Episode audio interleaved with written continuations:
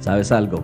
Cuando nos encontramos con pruebas que son demasiado grandes para nosotros, al enemigo le encanta desalentar nuestra fe e intenta silenciar nuestra voz. A medida de que aumentan nuestras oraciones, Él empieza a tejer un nido de mentiras continua de que no tienen sentido alguno, que nuestra voz no importa, que nuestras oraciones no serán contestadas él pone pensamientos en nuestra mente de que esta prueba va a ser diferente, esta prueba nos va a derribar y no recibiremos la respuesta que estamos esperando.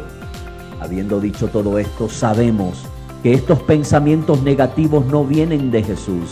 Y si no vienen de Jesús, entonces vienen del Padre de las mentiras. Las mentiras están en completa oposición a la verdad.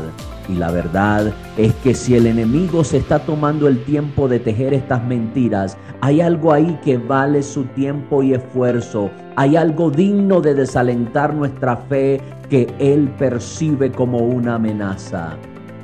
Es cuando estas dudas comienzan a entrar en nuestra mente que necesitamos ser más fuertes y ser más firmes en nuestras oraciones Hemos aterrizado en un territorio que el enemigo está aterrorizado que vamos a conquistar. Personalmente he visto a Dios pasar una y otra vez cuando yo persevero en mi oración y adoración a Él. Y al hablar la palabra hasta que llegue el avance. Y siempre llega, déjame decirte, lo estoy viendo suceder una y otra y otra vez el diablo es un mentiroso. Si él ha estado plagando tu mente con dudas, estás orando directamente en línea con el Espíritu Santo y la respuesta a tu oración es una amenaza para su reino de oscuridad. Así que resiste la conmoción, resiste al diablo y él huirá. Enfócate nuevamente en el juego, vuelve a ponerte de rodillas y sigue luchando. El avance está a la vuelta de la esquina y no querrás perderte el milagro que Dios tiene reservado para tu vida.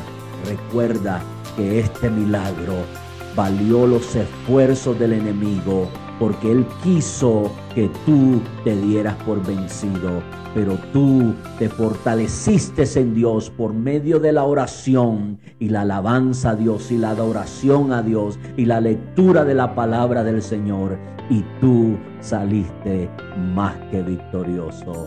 Dios te bendiga y Dios te guarde.